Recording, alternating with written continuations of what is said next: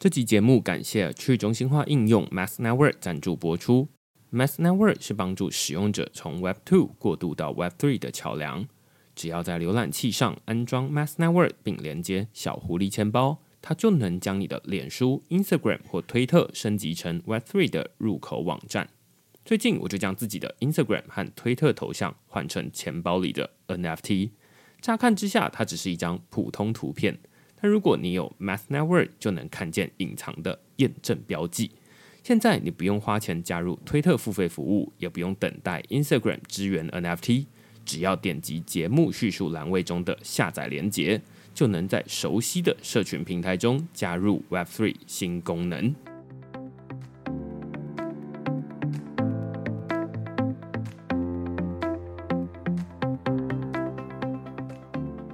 Hello，大家好，欢迎大家来到区块势的 Podcast，我是区块势的作者许明恩。那先简单介绍一下区块势哦，区块势一个礼拜会出刊三封的 email 给付费的会员，那其中一封就是你现在听到的区块势 Podcast。那另外两封我们讨论什么呢？最近我们讨论 Tornado Cash 遭美国制裁，被洗钱污名化的隐私工具。这其实是我们在今年四月的时候就写过一篇文章，简单介绍 Tornado Cash 这是一个什么样的服务啦。它其实就是一个，例如说你在公司里面收到加密货币的薪水，你避免说啊，公司都知道说，哎，你的钱包是哪里，然后于是老板就会知道说啊，那原来你最近都在买比特币啊，嗯，你最近都在买以太币这样。那不想要让老板知道这些事情，有的人他可能就会先给公司一个类似这种免洗的钱包，然后让他们把这个薪水转进去。那转进去之后，你就会先把这个钱转到 Tornado Cash。去呃，有点像是打断这个金流的追踪链，然后最后再提领到你自己真正使用的这个钱包里面。那这样就可以避免公司好像都知道说，哎，你的家产到底有多少这样子。那这其实是一个我们在这个领域里面会说，哎，Tornado Cash 它是一个混币器 mixer。但是最近 Tornado Cash 被这个美国的财政部宣布说，哎，我们制裁这个东西，也就是说把这个工具列入制裁名单了。那我们这篇文章就在讨论说，诶，为什么 Tornado Cash 这个隐私工具会被美国制裁？美国政府为什么这么生气？他们在生气什么？然后第二个是，那他们如何制裁这款工具？这是我们这篇文章在讨论的内容。另外一篇我们讨论的是星际档案系统 IPFS 如何以 Web3 应对网络攻击消耗战。那最近大家或多或少在新闻上面会看到说，台湾政府的网站被这种网军攻击了。那有一些甚至总统府啦、外交部、国防部的网站都被这个打到瘫痪这样子。那最近这个数位政委唐凤他就有接受一次专访，那他就说：“哎，他接下来要接这个数位发展部长。那数位发展部的网站呢，他们现在是建立在 Web Three 上面，也就是用一个 Web Three 的架构，也就是 IPFS 来建立。那很多人可能是第一次听过 IPFS 到底是什么东西。”他就在这个采访里面就说：“哦，我们用 Web Three 来建立这个网站，到目前为止哦，没有断线过任何一秒。那于是这在网络上面就有很多这种争论啦，就有人说啊，你这又在唐风不懂 Web Three 啦，然后你就是用这个新的这种技术名词来唬大家。那另外一派人就是认真的去研究说，诶，他是怎么把网站建立在这个 IPFS 上面，然后。”呃，如何用它来抵挡这个呃网军的攻击？好，所以我们这篇文章就来讨论这件事情。那，如果你对这些主题有兴趣的话呢，欢迎到 Google 上面搜寻“区块势趋势的事”，你就可以找到所有的内容了。也欢迎大家用付费订阅来支持区块势的营运。好，那我们今天呢要讨论一个这个我们之前有一段时间有来讨论的主题啦，也就是这种证券代币化的议题。那我们今天邀请到 Bitfinex Security 的这个负责人 Jesse 来跟我们讨论这个主题。我们先请 Jesse 跟大家打声招呼。好，大家好，我是江旭生 Jesse，然后我是负责我们那个 Bitfinex 的 STO 平台。台湾可能一年前或两年前。蛮多人在关心这种 STO，对，就是可以把这种证券代币化。应该是我在讲最大声，所以我知道我已经讲了一段时间。对对对对，那但是其实一直到现在，台湾都还没有办法做这种呃，有点像证券代币化的事情，至少一般的使用者没有办法参与。对，到底什么是证券代币化？它有什么好处？然后 Bitfinex Security 又在做什么事情？我我先做一个自我介绍好了，公司跟我自己的部分。呃，大家应该听得出来，我不是台湾人，我是外国人。我在台湾二十年，对啊，所以我已经是算是半个台湾人了。那 Bitfinex，我相信你们的观众大部分的人有听过，Bitfinex 是全球最大、营运最久的其中一个虚币的交易平台。那另外，我们有一个公司叫 Tether，Tether 也是全球第一个稳定币，也是全球最大的稳定币。那我负责的部分是我们的 STO 品牌。那我们公司叫 Bitfinex Securities，那我们也是全球少数合法受监管有执照的一个 STO 平台。那我自己背景的部分啊、我是在传统的金融产业开始，所以在那边的时间是最久，在台湾总共的时间二十年，然后呃也待在这个比特币的市场一段时间了。我原本是在投资银行做交易的部分。然后后来就转到 ECM，ECM 就是股权资本市场。然后曾经在麦格里的一个澳洲的一个投资银行，在那边担任那个 ECM 部门的负责人。那比特币的部分，我大概二零一四年第一次碰到比特币，然后随着时间，随着比特币的价格开始往上，二零一六、二零一七年就开始很积极的在银银行里面开始推比特币的相关的一些机会啊，跟投资的一些一些专案。那到最后，我会花很多时间在这些专案上面。二零一八年就离开旧的金融产业，然后百分之一百就跳进去这个比特币的世界。那我加入 Bitfinex Securities 之前，我在 Blockstream，然后我在 Blockstream 负责他们的金融商品的部门。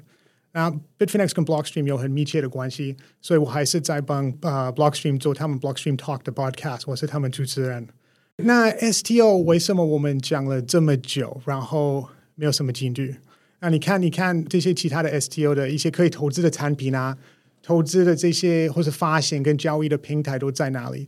那问题是我们不是 DeFi，我们不是去中心化的金融，我们是 Centralized Finance，我们是中心化的金融，所以我们有主管机关，我们有 KYC 跟 AML 的一些呃责任，所以我们发展的速度。就是要看主管机关，所以他们让我们发展多快，我们就发展多快。我们是油门，他们是刹车。啊、通常，尤其是在台湾，主管机关是很保守，所以就是因为这样子，我们最近可能半年、一年才是开始有一些突破，然后在法规方面开始有一些国家可以让我们做。那我们目前的状况是我们是在哈萨克受监管，我们在那边拿到执照，他们有一个国际金融中心。所以我觉得才刚开始有一些国家，像哈萨克或是 El Salvador，会开始做出一些法规，可以我让我们去进行这个业务。你刚刚在这一段里面提供蛮多不同的讯息，我们一个一个来慢慢讨论。好，好，我还蛮好奇，你说二零一四年你最一开始接触的是比特币，那时候还没有以太坊吗？就是还没有一些没有。对，那你是怎么开始接触比特币？那时候，我跟我老板，我们在这个巴克莱证券的交易的部分，然后我们在一直在讨论这个二零零八年金融风暴之后这些问题到底有没有处理好。然后我们我们的结论是应该是没有，应该还是会有金融风暴。所以我们一直在寻找其他的投资产品，我们可以投资做避险。那就碰掉比特币，然后就越研究就越觉得它是一个值得去去思考的一个产品。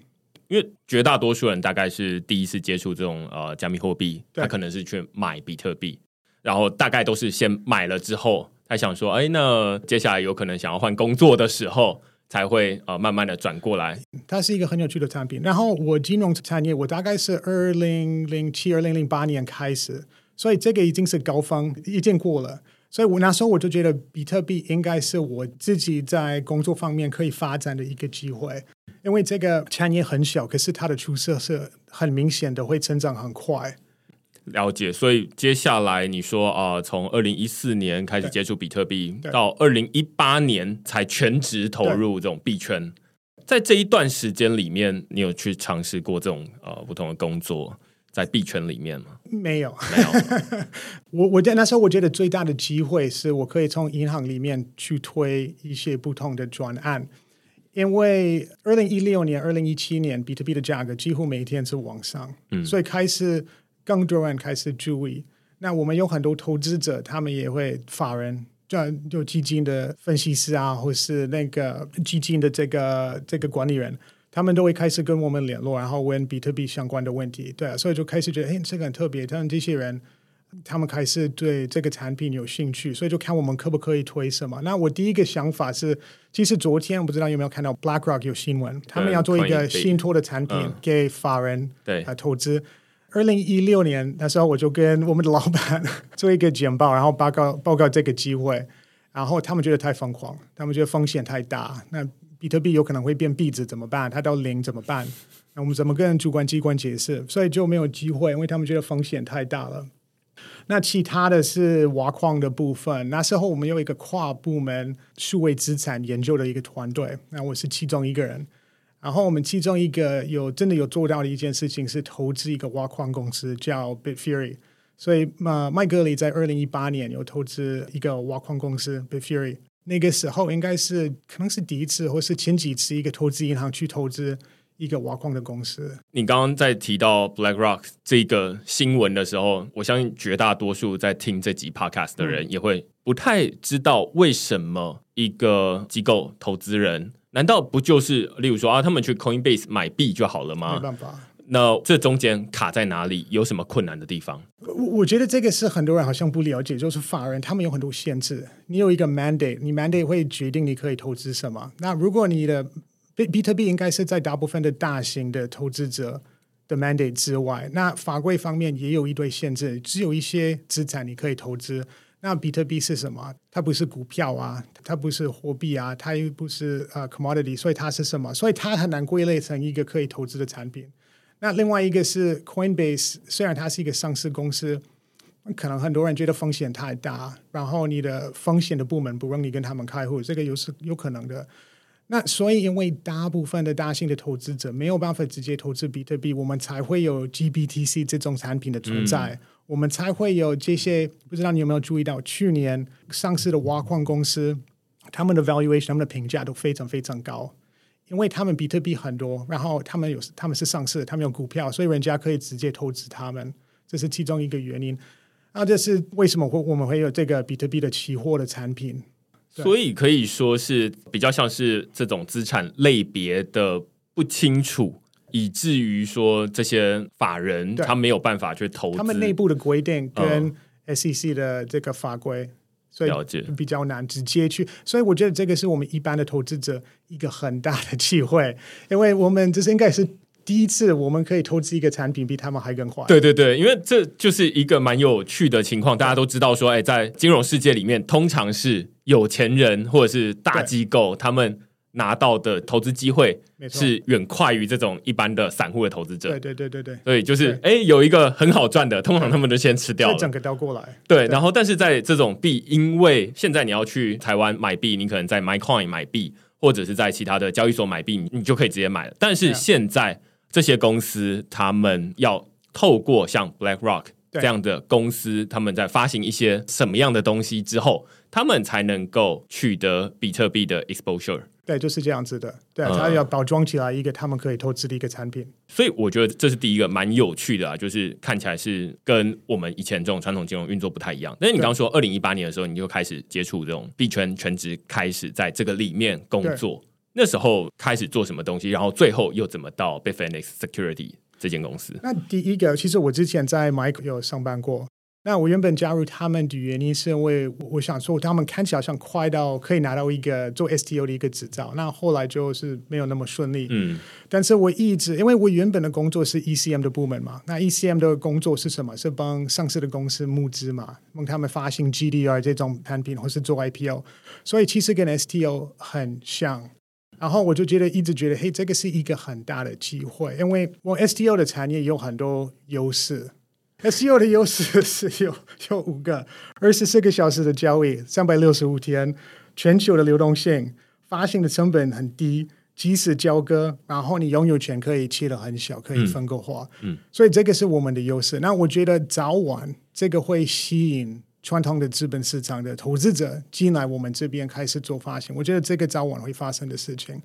那为什么我说是早晚？我觉得是因为在就是这二三十年。传统的资本市场，它在科技方面没什么进步。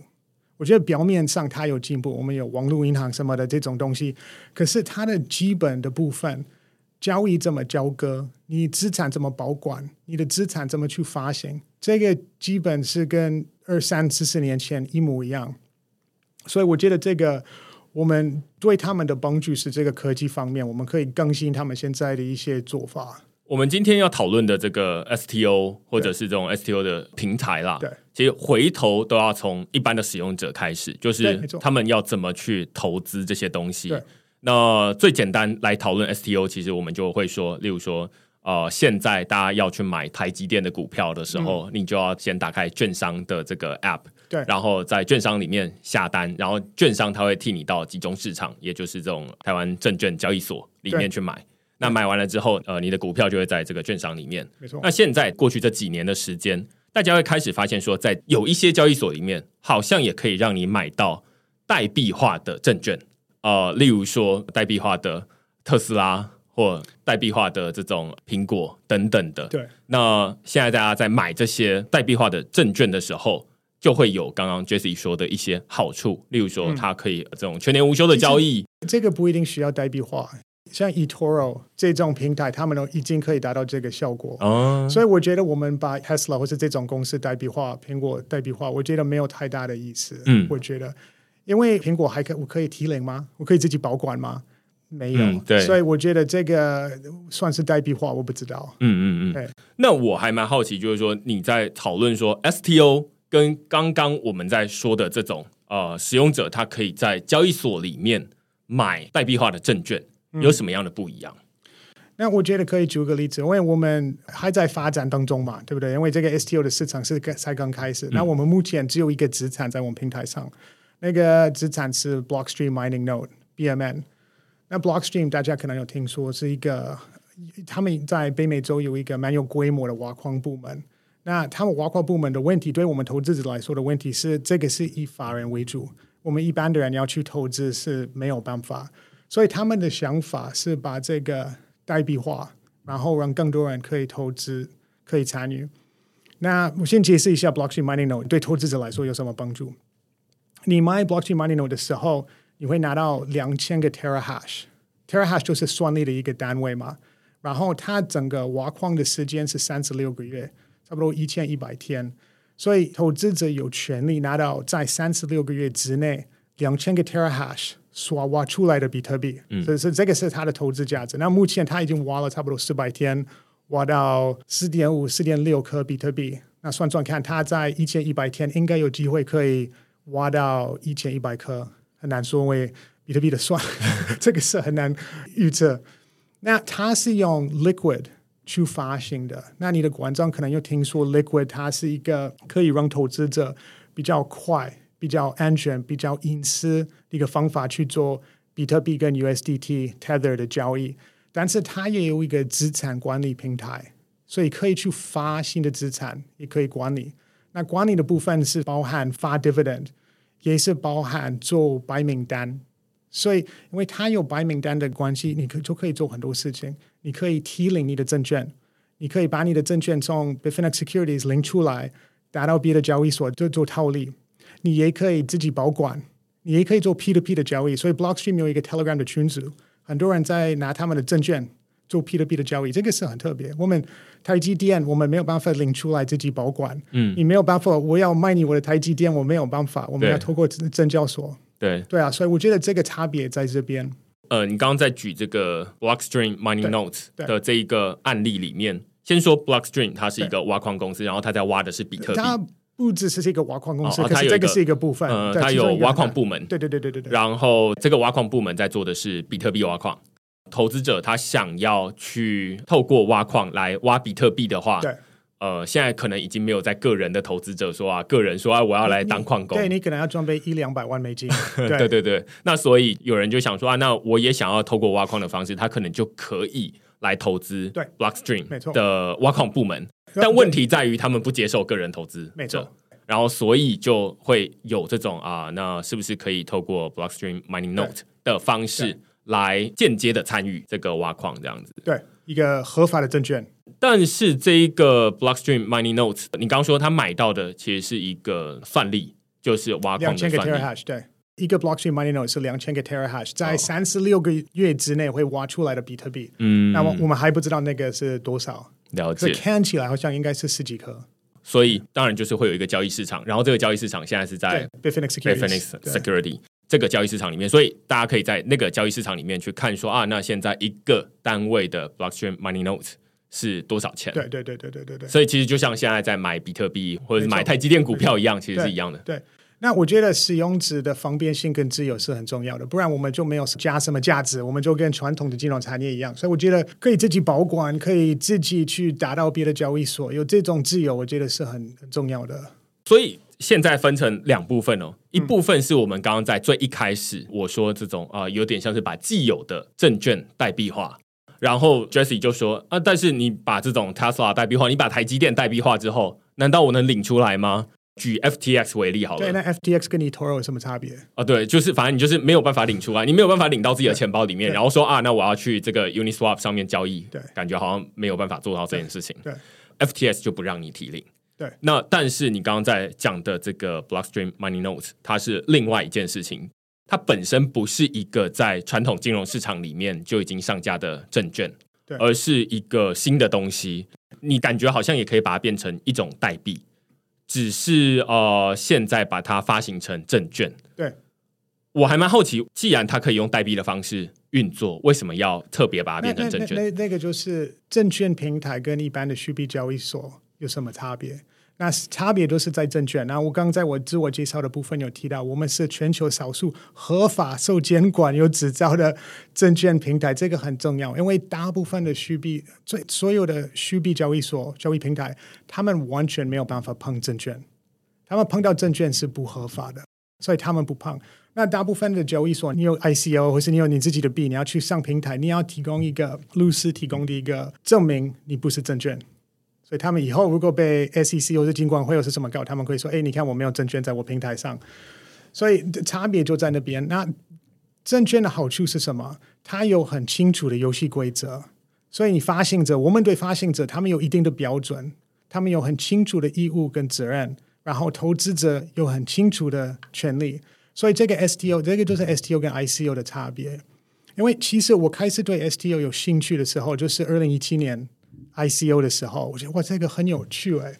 这个投资机会的民主化，一个在印度的人，他可能总资产就一百块，他也可以投资这个东西，他可以投资早期的 Facebook，这个是他开始的方式，对不对？可是后来我们都知道，他整个泡沫化，然后发行者大部分的他们没有做到他们原本答应可以做的事情，对不对？所以我觉得这个发行者他们要有一定很清楚的责任跟义务。然后投资者要有很清楚的权利，这是差别在这边。所以我现在好像开始慢慢理解两件事情哦。一件事情是本来的，你刚刚说 ICO，嗯，那 ICO 刚刚会出现的问题，你刚刚已经说完了，就是二零一七年那种啊，反正你投资了之后，那它跑掉了，你也拿它没办法。对，那这是纯粹代币的部分。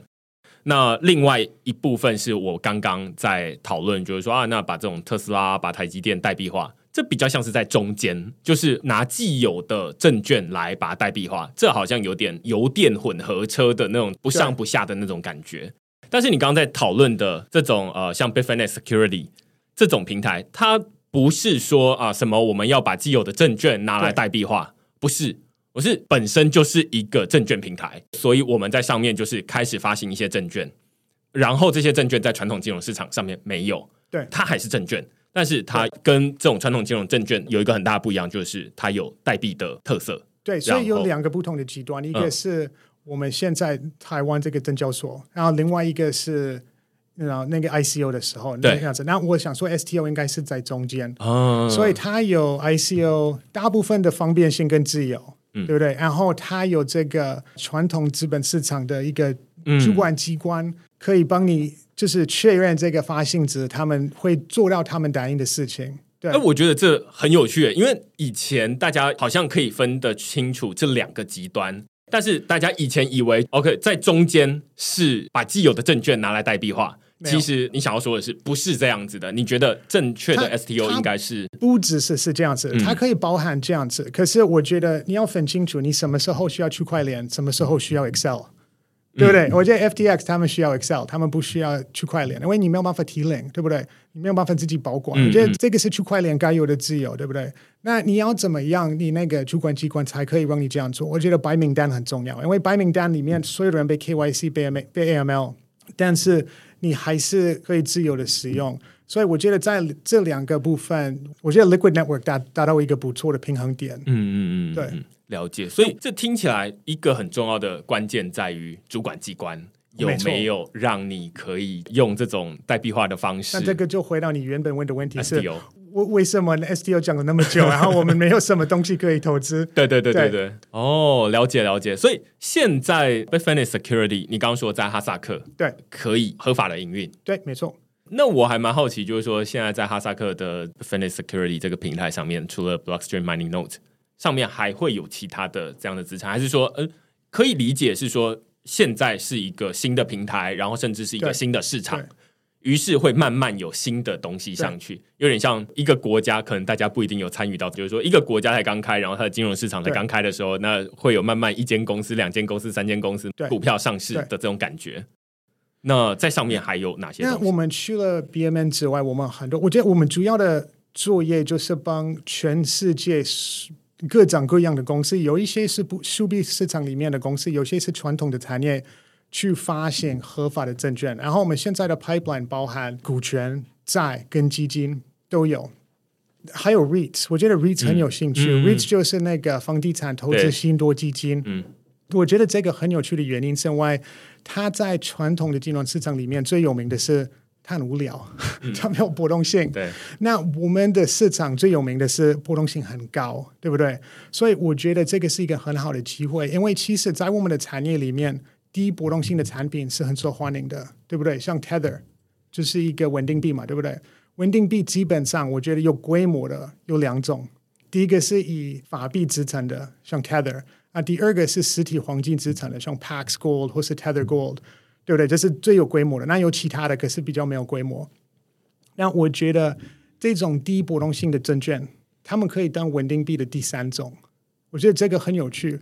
因为你想想看，如果你有一个房地产投资信托基金，它有规模，它有流动性，它发一个 dividend 可能是六七趴，然后它也是一个合法的证券，所以发行者有很清楚的责任跟义务，然后我们投资者我们都知道游戏规则，我们知道我们的权利是什么，所以这我觉得这个会很吸引很多人。像比特币，如果是回到六七万的时候，你要获利了解，你要找一个地方可以放一些钱，这个是一个很棒的地方。所以我觉得我还蛮看好这种传统产业低波动性的产品重新做在我们的产业里面的的未来的发展。这件事情在传统金融或者是在呃加密货币市场里面，现在都还没有出现。对，像你刚刚提到的 REITs，我们就随便举例好了。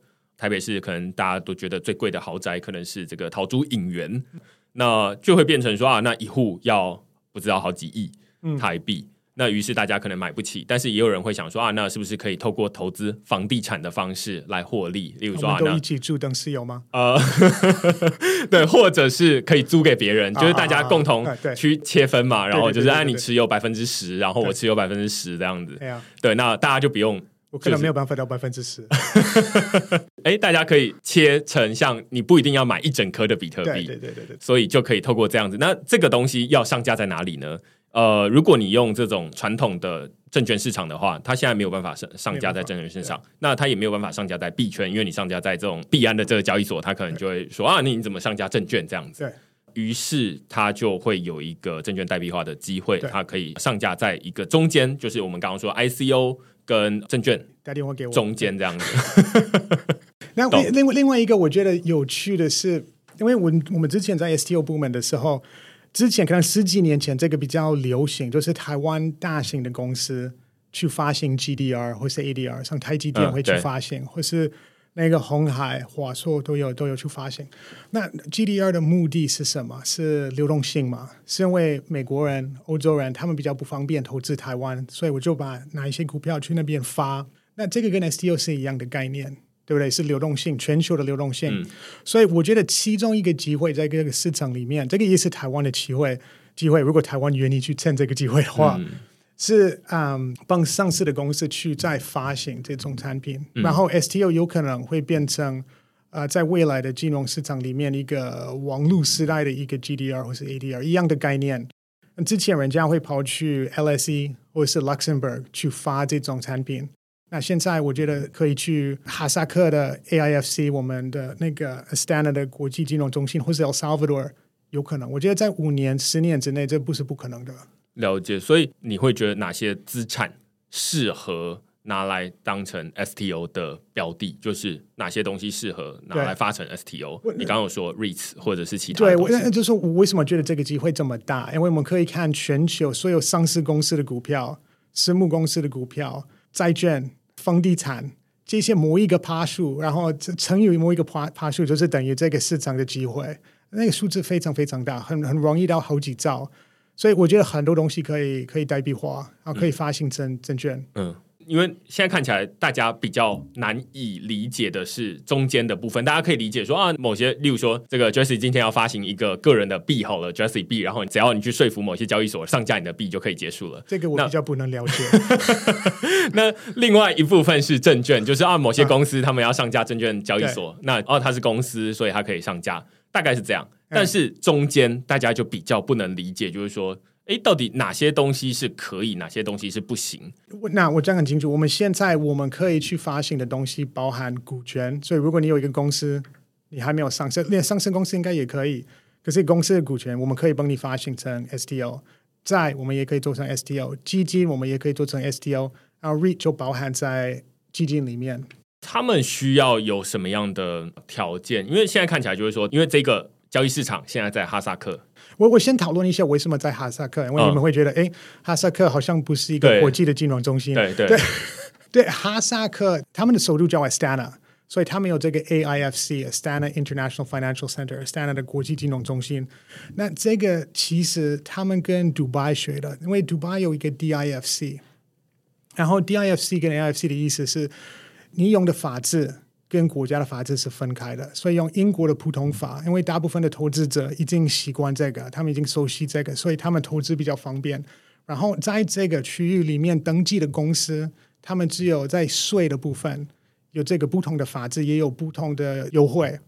对，那它整个目的就是鼓励外资去投资当地的公司，然后让当地的公司可以去募资做发行的动作是更顺利。所以他们就是跟杜拜学的，然后其实去那边之后就觉得我还蛮惊讶，我觉得他们很积极，尤其在金融科技的部分，因为他们觉得金融科技可以让这个经济成长的速度整个加快，所以他们还蛮积极的。然后它的规模是做得不错，所以虽然我了解大部分的人没有听说这个哈萨克做在金融方面，可是其实我我觉得做得还蛮积极的。所以你刚刚有举一个还蛮简单的例子，就是说像台积电，它会发行台积电 ADR，然后可以在这个美国交易市场上面就可以买得到了。对，那它有一个很重要的目的是让不同的时区或者是不同国家的人，他们都可以投资，他不一定要来台湾这边开户，他才能够买得到台积电。那同样的状况，其实也可能可以发生在 STO 上面。对啊，我觉得是一个机会，就会变成说，这些投资人他们可能就要变成在这个哈萨克这边开户吗？没有，没有，没有，没有，他们在 Bitfinex Securities 开户。哦，对，就是 Bitfinex Security 这个平台上面开户。开户的流程基本上跟 Bitfinex 的 Level Four 最高阶层的是一模一样。哦，差不多。所以这样子。只要在那边开户，就会变成哦，那他就可以在 Bitfinex Security 这个平台上面买到上面的证券，在上面就已经是证券，而不是某一个证券的代币这样子。对，它就是证券，但是它又是代币。对，没错，没错。哦。然后对发行者的部分，我们也有一个，就是一个发行的过程嘛，就是要提供一些文件啊，然后这个都是主管机关在受监管的，所以它有一个一定的流程。了解。因为大家知道说，这种交易，你只要有在交易，你就会好奇说啊，那这个交易市场的深度如何？或者是什么的，对不对？那哎，深度的跟流动性，我现在说我们才刚开始嘛，所以我觉得之后这个一定会增加，一定会进步。可是目前因为这个全部都是新的，对它的流动性跟深度还没有很发达，对，所以大家可以想象，那是一个才刚出来的一个交易平台，然后跟交易资产。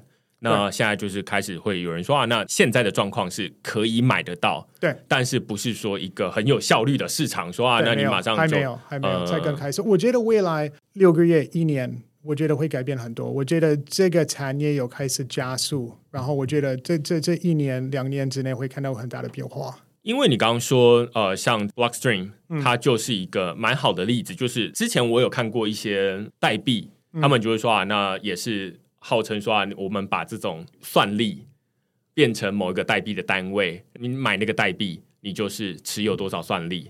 例如说币安好了，币安他们可能就会说啊，那我们呃挖到多少币，会分百分之多少比例给这种持有这个代币的人，大概是这样。但是跟在 Bitfinex Security 这个平台上面买到的代币，一个很大的不一样，当然是这个投资标的也不一样之外，很大的不一样是这个是证券，对，而不是代币，合法的，对对，所以。差别在于后面法律的差异，就是对对对投资人的保护的部分，投资人的保护，对透明度，对发行者的责任，对差别在这边。了解了解，没错。我还蛮好奇，就是说，那除了 Blockstream Mining Notes 这个之外，现在还有哪些可以让大家觉得说啊，那更有想象力一点，就是哦，知道说。啊，这个好像可以，但是不一定说哪一间公司或者是哪一个产业。我我我觉得有很多，而且有一个很大的，我们都知道是什么，可是我不能讲。Oh. 对对，所以我才会说，我们半年、一年、两年之后，我这个整个市场会不一样。那我昨天晚上也有收到好消息，就是我们的主管机关有说，我们第二个资产也可以开始上我们的平台，所以几个礼拜之内应该会开始有休息。消息公布出来，有另外一个资产。OK，那之后会开始加速。我觉得他们让我们做多少个生意，我们就做多少个生意。我们需求这么大，嗯，我觉得我们 pipeline 这么强，所以我觉得他们让我们多大，我们可以多大。所以这个 STO 的产业它有三块，我是这样想的，它是一个拼图嘛，拼图里面有三块。第一块是科技，那科技的部分我们已经有 Bitfinex 这种交易平台，我们有 Liquid 这样的 protocol 去做发行。这个部分差不多已经做完了，这、可以打勾，都已经很成熟。那第二个部分是值得投资的产品，这个我们开始有。我觉得这个 ICO 的其中一个问题，它第一个问题是发行者完全没有责任，他们要干嘛就干嘛。第二个问题是太多的资产都集中在高风险高报酬、新创那种东西，它比较没有现金流量，或是一个 Excel 表，你可以去算出来你的 ROI 是多少。这个根本不是法人或是比较。知道有经验的投资者可能会投资的产品，所以这个值得投资的东西我们越来越多。那第三个第三块也是最重要的一块，就是法规的部分，就是他们会不会让我们做，会不会让你有规模，会不会让你赚钱？那这个也最近有开始有进步。因为刚前面提到哈萨克这些资产是透过哈萨克的法律发行出来的一些合法的证券。不是哈萨克的法律，是 AIFC 他们里面那个国际金融中心。嗯、但是其实对对于投资者来说，他不需要知道那么多，他可能需要知道的是说啊，那总之在 Bitfinex Security 这个平台上面，嗯、他买到的就是一个合法的证券就好了，大概是这样。对。但呃，另外一部分，我们刚刚有在讨论说啊，到底哪些东西适合发行呃 STO？嗯，反过来说好了。哪些东西不适合？你一听就觉得说啊，那是这种东西，就是会不适合变成 STO，然后拿来这边发行的。我们有说很多这种好处嘛，例如说啊，它可以全球化啦，然后它可分割啦，然后它可以二十四小时交易啦。以我们目目前的主管机关允许我们做的事情的范围里面，我们是股权、债跟基金，嗯，这三个类型，所以我们目前是这样子。所以，那未来之后，单一个资产像一个一个房子，可不可以代币化？有可能。那我们现在是，嗯、如果它包装成一个房地产投资信托基金，对，OK，答对了，对对对对。如果包装成这样子，我们可以去发。可是如果是单一个资产，像一个房子，你的房子就可能不行。所以现在我有一些主管机关方面的。限制。那我相信，我们随着时间这个产业再大一点，然后我们开始对他们的国内的经济有贡献，因为这个是其中一个原因，为什么会他们让我们做，对不对？因为我们说，诶，这个是网络时代的资本市场，我们会对你的经济有有贡献。所以我们开始证明我们可以对他们有贡献的时候，我觉得他们可能会比较愿意让我们做更多事情。嗯嗯嗯嗯嗯，听起来这好像是一个这个。国家这个政府，他得要很能够接受说，哎，这是一个新的东西，然后我们特别开一个有点像是监理沙盒这样的机制，然后让你试试看。对，我们开始的时候就是在沙盒里面。我觉得另外一个机会，我们讲到，我觉得这个也是台湾的一个机会。嗯，因为我觉得台湾有一千六百、一千八百个上市上柜的公司，嗯，那大部分的人没有分析师在看，没有流动性。但是他内部人持股比率，他发行的 dividend 都很不错，他不错的公司，所以我觉得我们也可以对他们有帮助。那我原本觉得，嘿，这个 STO 的产业，我们可以特别对这些中小企业有帮助。还蛮好奇，就是说他们要实际怎么做？对他们的帮助，我觉得第一是发行的成本比较低。那如果你要做 GDR 或者是 ADR，你一定要有一定的规模嘛。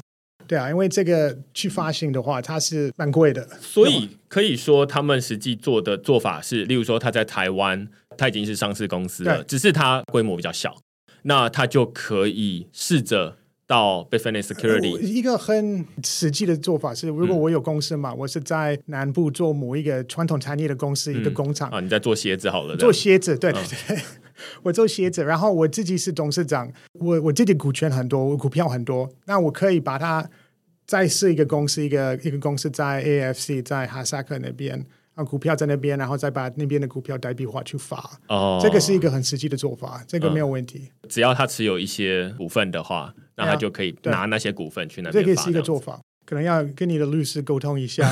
可是我觉得这个在台湾法规的部分应该是没有什么问题。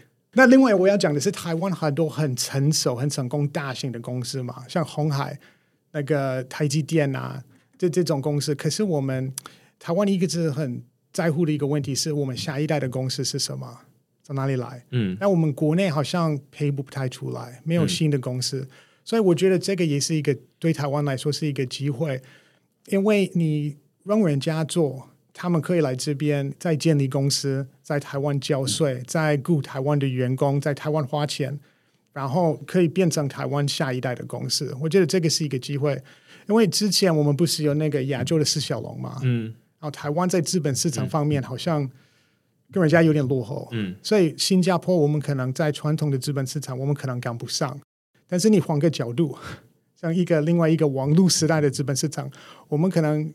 用这个方法去比较接近他们，甚至可以超越他们，我觉得这个是有可能的。所以这听起来是有两个角度哦，一个角度是说，从刚刚我们这种呃规模比较小的这种鞋厂的老板部分啊，那他可以说啊，那他在台湾的证券交易市场上面呃交易流动性比较没有那么好，就是比较没有人在买卖，那他可以试着哎，老板他可以拿着他的股权，然后到那边去开拓另外一个市场。虽然不会说 Bitfinex Security 现在。就能够帮你带来，你就是马上上架之后，你马上就会 愿意试试看，没有人做过，对对对对对，你可以试试看，那那边就会是另外一个客群，可以这么说。那这是一个角度，另外一个角度是从呃给政府的角度来看，就是说啊、呃，政府要不要试着开放 STO 的这一个市场，类似参考哈萨克的模式，让一个呃公司它可以透过这样的方式来经营 STO 这样的业务。那这是吸引国外的公司来台湾、嗯、建立公司，在这边登记，在这边交税，在这边招员工，对国家的那个国库有贡献。嗯、我觉得这个是一个不错的方法。嗯、对对，了解。但是这就是要看呃政府对于 STO 的想象到哪里。没错。然后那台湾的主管机关是很保守的，嗯，他们是很保守的。那台湾有点卡在中间，因为比较有规模的资本市场，纽约、伦敦什么的，他们是。不可能有 STO 的法规，对不对？他们一定是比较保守的。那另外一个是像哈萨克或是 El Salvador，他们是比较小的经济体。那台湾刚好卡在中间，所以你在传统的资本市场。你赶不上人家，那在新的你也不敢做，嗯，所以变成一个有点大的问题。对，对台湾的未来来说，了解了解。对，我觉得如果呃今天大家在听的时候，哎，你正好是这个政府的官员，然后你也可以转给你的同事听一下这种这种新的概念啦。或者你是国泰或是那个元大证券的老板，对，对我需要他们去推，因为我们推不动。嗯，我觉得我们这个虚币市场里面的人，我们推不动。需要台湾这个资本市场里面的一些大型的公司去跟他们推，然后主管机关他们稍微要有勇气一点。我也有一个机会，然后它是风险跟报酬可以做评估，我觉得风险可以管理，我觉得可以管理，那是一个很大的机会，但要稍微有有一点勇气去做。但是在 Bitfinex Security 这个平台上面，大家其实个人他就可以直接在上面买币，其实它就有点像是这种交易所。那你在你在那边买，你就已经不需要透过像呃这种券商，不用对对，因为就是大家就是你就直接在那个平台上面你就可以买了。那接下来现在可能只是一个交易市场，大家会比较不能够理解，但是它如果像是我们刚举 Blockstream 呃 Mining Notes 这个证券好了。嗯如果其他公司、其他交易所，他们也建立了自己的这种呃证券平台，已已经开始了。有哪些啊？我蛮好奇。哦，有另外一个叫 Merge，M E R J，它也上了这个 Blockchain Mining Node。哦。然后 SideSwap 也有。对。哦，所以它就有点像是在最一开始比特币还刚出来的时候，它可能只有在一间交易所，可能只有一间交易所他们提供买卖，那你就比较难以想象说啊，什么叫做。它是什么可以国际买卖交易的？嗯，但是现在你在想象比特币的时候，你就知道说啊，那可以在台湾买得到，然后你也可以把比特币拿到美国去，然后在 Coinbase 卖掉，对，然后你就可以换成美金，类似这样子。没错。那同样的，现在只是把这种代币变成证券，那证券你可以在这边买得到，你可以在 Bitfinex Security 买得到，然后你可以到 Merge。这边啊卖掉，然后换成它可能是另外一种币，然后出金这样子。对，这个产业发展的速度是很快。对，我就想说，十年之后我们这个 STO 会在哪里？然后就想到我们就刚开始碰到比特币的时候，二零一四年的时候，八年前，那个不到十年，八年前而已。那时候比特币的价格不到三百块。嗯，真希望我们多买一点。对对对，没错。然后。你跟大部分的人讲比特币，他们会觉得很奇怪，它最多两千一百万颗，然后抗通膨是什么意思？CPI 很低，没有通膨，所以我觉得没有价值的东西。然后二零一六年，这个是六年前嘛，那我开始跟老板、跟客投资者、客人、法人去讲比特币的价值，他们大概一般的人觉得，哎，这个还蛮有趣的。可是，但是他们个人，那公司不可能投资。那那种传统的基金、大型的法人，他们不可能投资，银行不可能投资。那现在八年而已，我们现在有 BlackRock，全球最大的资产管理者之一，也开始做产品。每一个银行都在研究，每一个基金都在研究。所以我想说，十年之后，哎，我觉得 STO 应该是有有有机会变成一个主流的投资跟募资的一个发行的一个工具。嗯，但是回头来讨论，就是都要看政府。那你肯定也知道，就是说 CBDC，大家在讨论说啊，那 CBDC 到底要怎么做？那拜托不要做，对，就没有人要，对，就研究了，然后又实做了很多，然后但是实际上，哎，好像大家也都不敢真的发行。那甚至发行，它还会按照这种传统的做法，就是说啊，那其实央行可以直接发给一般的国民，但是他还是要把它当成是纸钞一样，先给银行，然后再给一般的国民使用。所以他就会变成说啊，有很多他担心改了之后会很麻烦的事情，嗯，因为他就会担心说啊，银行失业了怎么办？然后或者是啊，我央行要来做这种一般商业银行做的事情会很麻烦等等的。那我觉得听起来 STO 也有可能会出现类似的问题。我可以讲一个故事给你听，我可以讲为什么 STO 是未来资本市场的一个很重要的工具。STO 我可以讲为什么它会对国家对经济有贡献。CBDC 我觉得是比较难讲，我会蛮好奇 STO 它对于这种国家的贡献或者是什么？因为听起来它是对于新的国家或者经济发展中的国家，它可能会觉得说，哎，那他想要尝试。那就我对于这种台湾央行的理解，他们就会觉得说啊，那小的经济体他们可以先试试看。我猜金管会也是类似的想法，就是说啊，他们小的经济体他们可以试试看。而我们呃也没有他们像他们那么小，所以我们还没有要急着试试看。可是这个就是为什么我们在四亚洲四小龙里面是第四名，对不对？如果要经济成长，我们要做一些投资，然后投资一定会有报酬跟风险嘛，要去评估。那我觉得二零二一年一个很有趣的一个一件事情是，很多国家也开始看比特币跟这个啊数位资产。开始看它变成一个可以刺激经济的一个工具，嗯、对不对？那 El Salvador 是最厉害、最极端的例子。嗯、然后除了他们之外，亚洲有一些国家开始做挖矿，美国的德州也开始看比特币，，Miami、纽约他们都在看比特币。所以我觉得越来越多城市、州、国家开始把这个我们这个产业看成一个可以刺激经济的一个工具。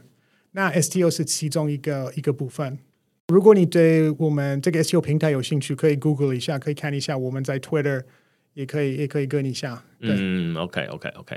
那今天就非常感谢 Jesse 来跟我们讨论 STO 这个新的主题啦。就是就我目前所知，网络上还蛮少内容在讨论这样的东西。因为现在大家都会觉得说啊，那好像证券就已经代币化，但是实际上你去看 FTX 什么 Tesla 的代币，根本就没有人在买。然后什么 Coinbase 的代币也没有人在买，然后我觉得呃你今天说的就觉得蛮有道理的啊，就是说啊，你也不能领出来，那你说这种东西就是一个证券代币化，好像那好像就已经没有前途了这样子。